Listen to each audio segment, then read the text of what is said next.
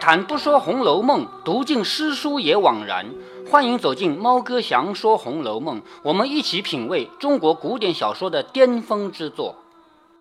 好，我们刚才看到了一场很豪华的盛宴，究竟吃什么这儿没写。但是我们知道，古代人他们家族大家族吃饭的规矩很严，是老太太这一辈人吃饭的时候，媳妇儿和孙媳妇儿两代人在这儿伺候，没有资格吃饭，只有资格摆桌子啊、端盘子啊，包括夹着筷子了夹菜啊这些事儿。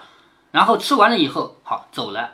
但是他们家的主人，自己家生下来的小一辈人反而可以坐下来一起吃，像三春，明明年从年龄上讲他们最小，对吧？他们反而能像主人一样坐着吃，而媳妇儿们是不能吃的。接下来呢，贾母就问林黛玉读什么书，林黛玉说：“我念了四书。”林黛玉问姐姐妹妹们读什么书，贾母很谦虚地说：“读什么书啊？不过就是认得两个字，不当睁眼瞎子罢了。”一语未了，这话还没说完，叫一语未了，只听到外面一阵脚步声。你听听看，外面是一阵脚步声，说明不是一个人吧？是不是？谁出现？我前面跟你讲过啊，像宝玉这样的人，一走就是八个人跟着，明白了吧？对，一阵脚步声，丫鬟进来笑着说：“宝玉来了。”你还记得宝玉干嘛去了吗？不记得了。不记得了，是庙里还愿去了吗？哦知道吗？作者为什么要写宝玉还愿去了？就是为了把他的出场单独写。对了，嗯，这是第几集了？第三回还是第三回呀、我是问他，宝玉出场第几回了？不对，第第二回？，第二次，就是他的三部曲，这是第二部，知道了吧？嗯。作者为什么要安排宝玉去庙里还愿呢？从小说的写作技巧来讲啊，作者这样写是有意的突出宝玉。如果啊，假如说林黛玉一走进贾府，看到前面一位老太太过来抱着她心肝儿肉啊，然后说这是你大舅妈，这是你二舅妈。假如这个时候宝玉就在场，那么他的出场就很一般，是不是？嗯。作者要让一个人出场不一般的话，就必须把他的时间错开来，明白吗？嗯，所以作者就刻意安排，正好这一天贾宝玉进庙还愿去了，这你就知道了吧？是作者刻意的安排，就是为了让这个人出场更隆重。现在他回来了，好，丫鬟进来笑着说：“宝玉来了。”林黛玉心中正疑惑的，这个宝玉不知道是怎么一个背来的人啊！就前面他的舅妈不是说吗？我家有个孽根祸胎吗？混世魔王吗？是不是？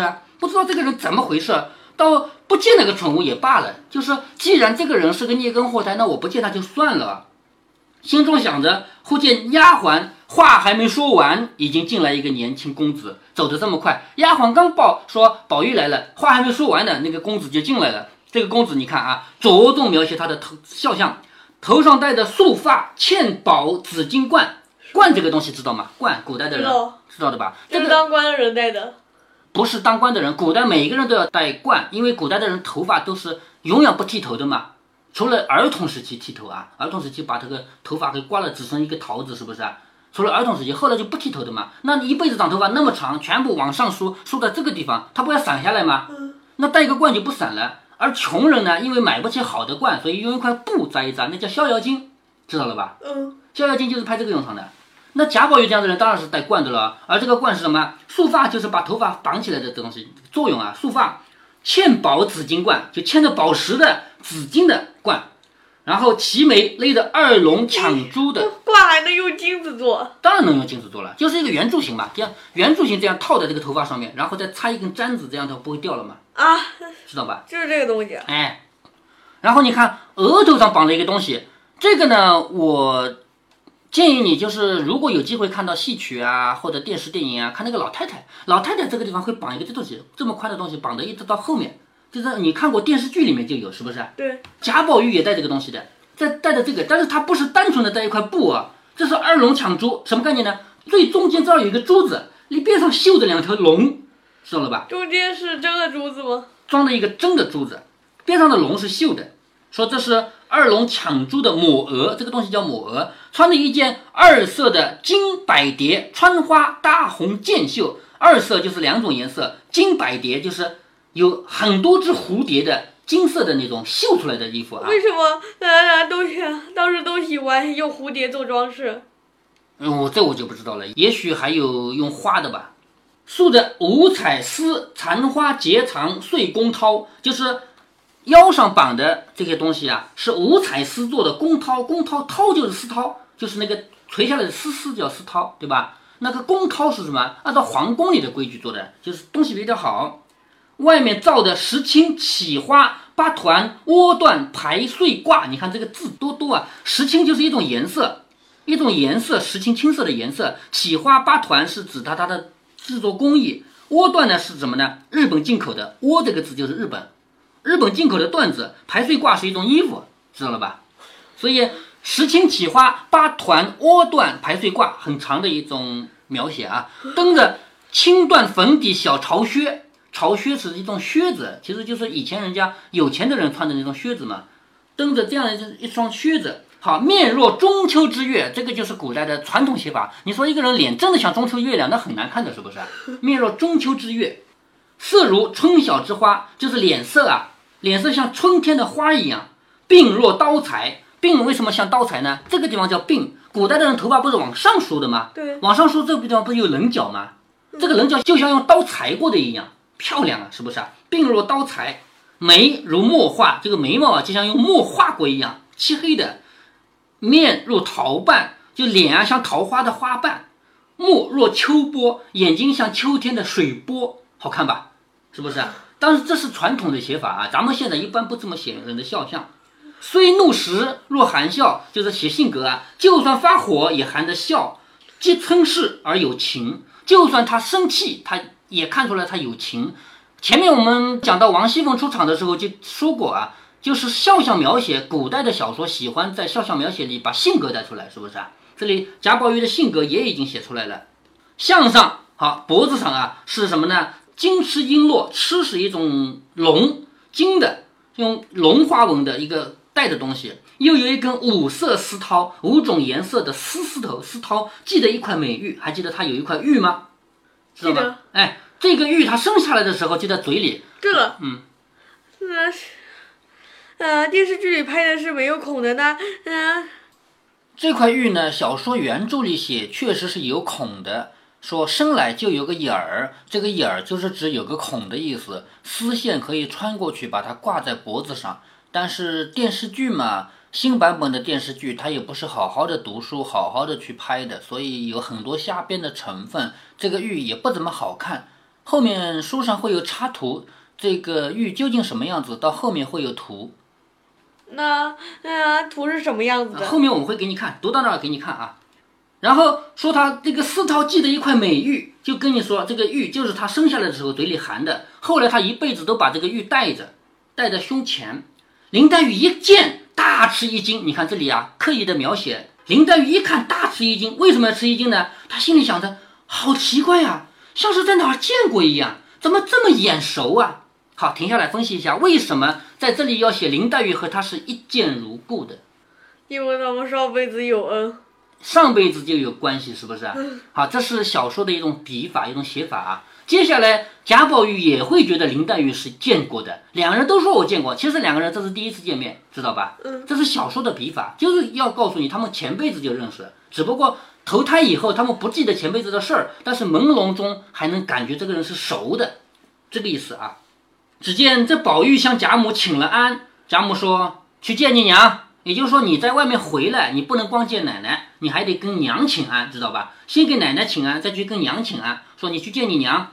宝玉转身去了，好，第二次出场结束，就这么简单，就看了一下外表，几秒钟啊，对，就看了一下，然后请个安，就被贾母赶走了，说去见你娘，然后一会儿又回来，你看啊，又换了样子了，回来的时候再看，换了冠带，也就是头上的冠和身上绑的衣服啊换掉了，换了冠带，头上周围一转的短发，也就是这个头发不是不是简简单单的拢在顶上戴个冠这么简单，一圈的。短发都编成小辫，也就是说他头上有很多很多个小辫子，一圈都变成小辫子了。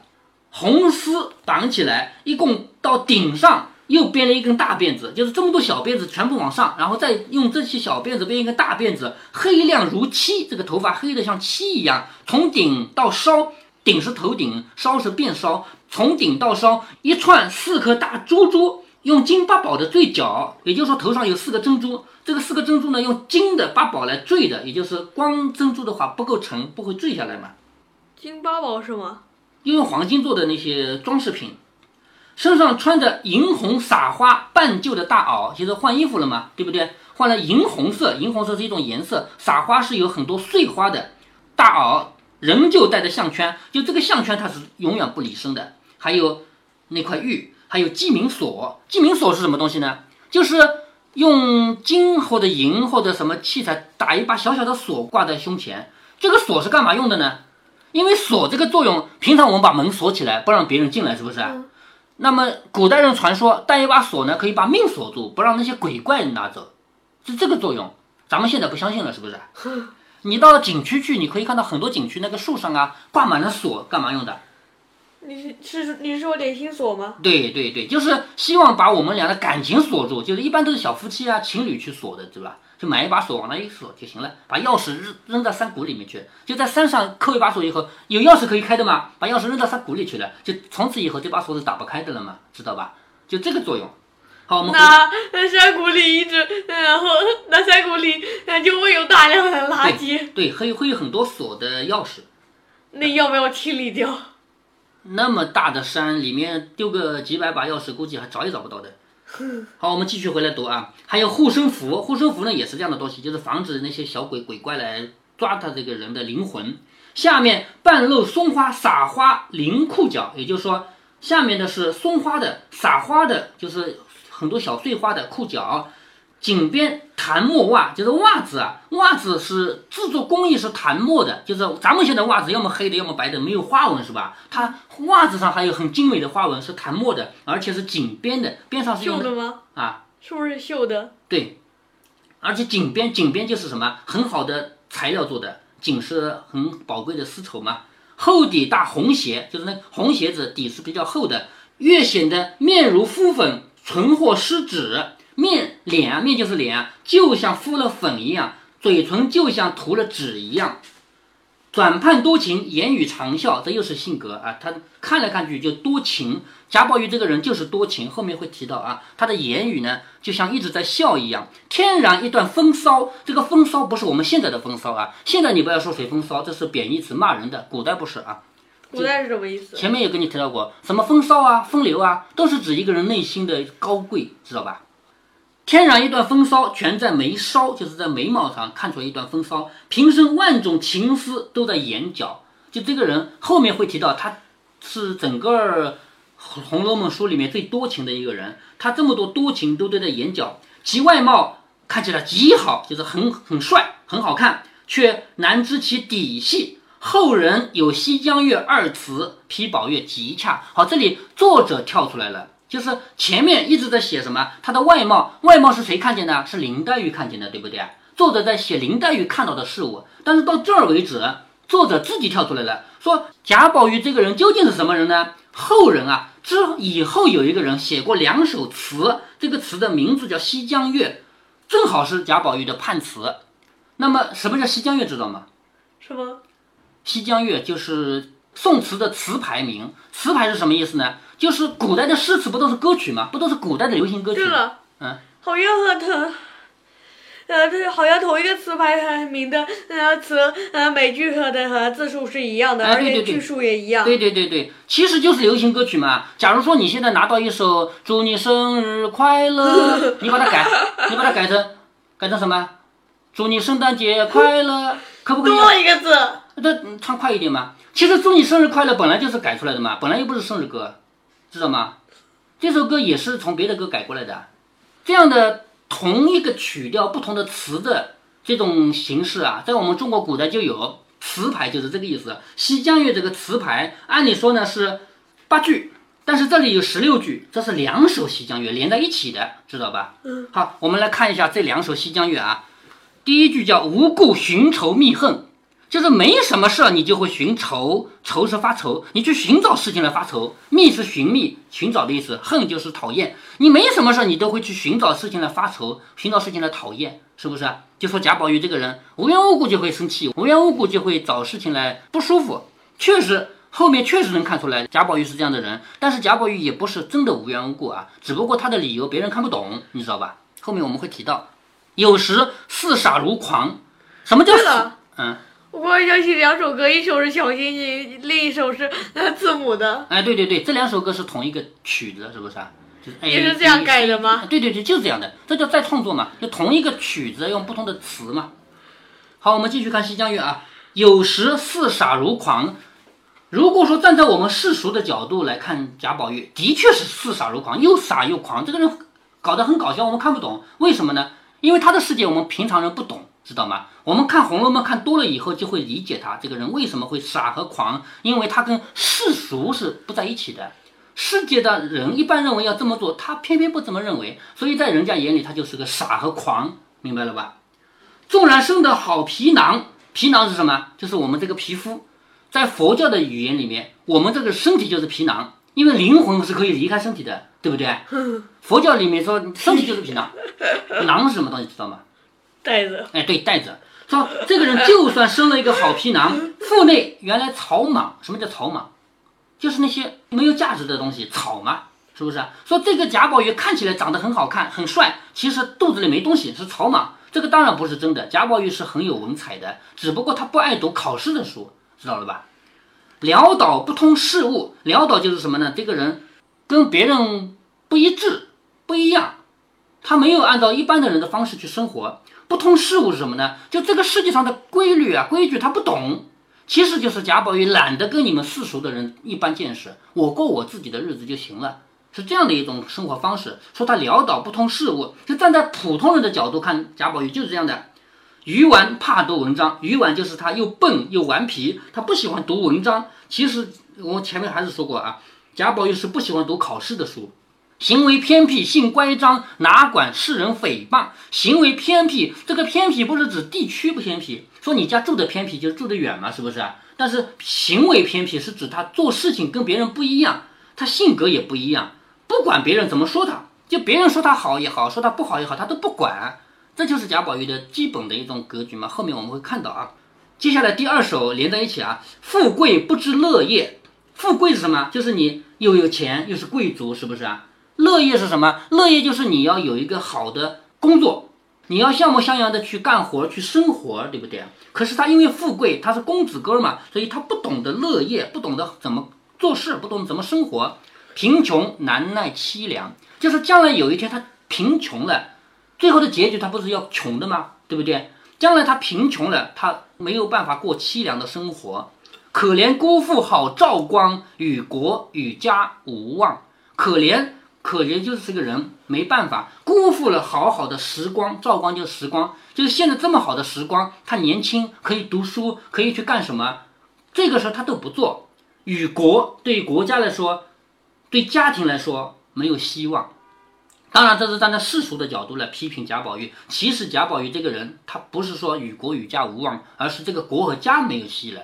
就是《红楼梦》真正要告诉你的是，我们整个国家、整个世道、整个社会其实有病的。而贾宝玉这样一个近乎完美的人，被人看成疯子了，懂这个道理吗？嗯。接下来，天下无能第一，就是全天下的人要排谁无能啊？他第一，这个当然是假话，是不是？嗯。古今不肖无双，从古到今，所有的人排谁最不肖，谁最没出息，他第一，无双嘛，没有第二个人嘛，是不是？既言纨绔与高粱，莫笑此儿形状。既言就是告诉你们啊，告诉谁呢？纨绔高粱就是那些有钱的子弟，那些有身份的人，你们不要学这个小孩啊，你们不要学贾宝玉这个人。好，通篇到下两首《西江月》，这么十六句话，我们看完了，我们发现整个就在批评贾宝玉，是不是？嗯。但实际上，这本书后面这么厚的书是在表扬贾宝玉，你知道吗？嗯，因为贾宝玉的一切都跟世俗不一致，世界上所有人都觉得他不正常，恰恰是因为这个社会不正常。我们现在这个社会，我们是歌颂贾宝玉这样的人的，包括林黛玉啊，贾宝玉和林黛玉，我们都在歌颂他。但是在那个时代，贾宝玉和林黛玉他们的命运只能走向死亡，因为世界是不接受他们的。整个世界就是颠倒的，整天说假话的，而贾宝玉、林黛玉两个人是真性情的活着，永远不说假话。你说他们能融于这个世界吗？不能，哎，不能。所以这两首词是站在世俗的角度来写贾宝玉。咱们看看到这儿为止，我们依然不知道贾宝玉是怎么样一个人。其实我在这儿剧透一下，我先把后面的事儿告诉你。贾宝玉这个人近乎于完美，几乎是完美的，但是因为他不符合、不融于这个时代，所以别人会把他当怪物。贾母说：“你还没有见外客呢，就脱了衣服，还不去见你妹妹？”这个时候，林黛玉就该和贾宝玉互相见面了吧？嗯，好，下面第三次出场，真正的开始就要从下一回开始读了。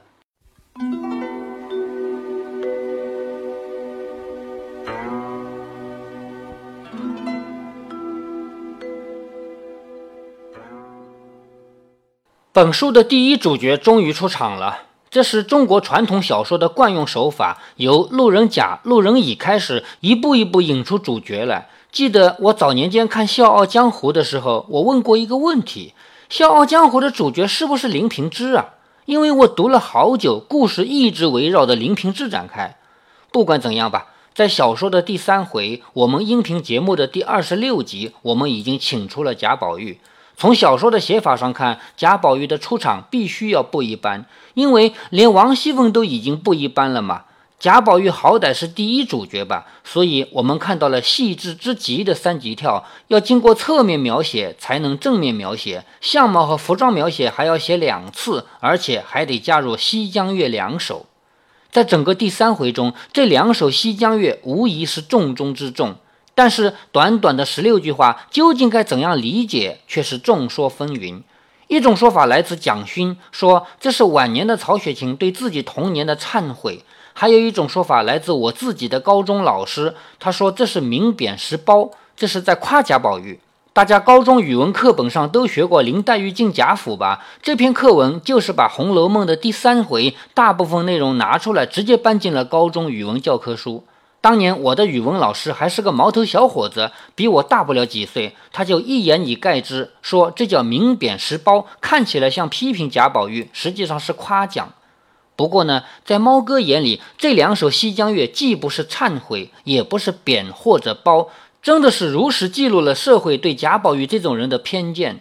我们知道曹雪芹是一个超越时代的人，他所追求的人性解放远远超越了他所处的时代，甚至连现代有好多人都不及他。如果说贾宝玉这个人物真的存在，不管是在清朝还是在现在，他最大的可能性就是被人说成傻子。如果你是这种人的老师，你最大的可能性是把这样的学生说成坏人、社会的毒瘤，或者说一粒老鼠屎坏了一缸酱。猫哥，我不是信口胡吹啊！同样是在我高中的时候，我的另一位老师教化学的，他居然在化学课堂上提到《红楼梦》。他说贾宝玉全是让奶奶惯坏的，要不是奶奶护着，让贾政好好管管，贾宝玉不至于这么坏。看，这就是一个现代教育工作者的真实想法。曹雪芹不仅仅超越了他的时代，还超越了三百年以后的人。如果您觉得猫哥的读书分享有益有趣，欢迎您点击订阅，这样您将在第一时间收到猫哥的更新提醒。如果您有什么要对猫哥说的，不管是赞还是批评，不管是提建议还是唠唠嗑，欢迎您在节目下方留言。您也可以加猫哥的公众号，四个字“猫哥在线”。您还可以加入猫哥的听友群中，微信群呢，用语音节目没有办法说清，还是 QQ 群方便，群号为八四九九六六八九九。不管加入 QQ 群，还是微信群，还是在节目下留言，还是在公众号留言，您都可以围绕着书中的智慧和读书的乐趣畅所欲言。好，再见。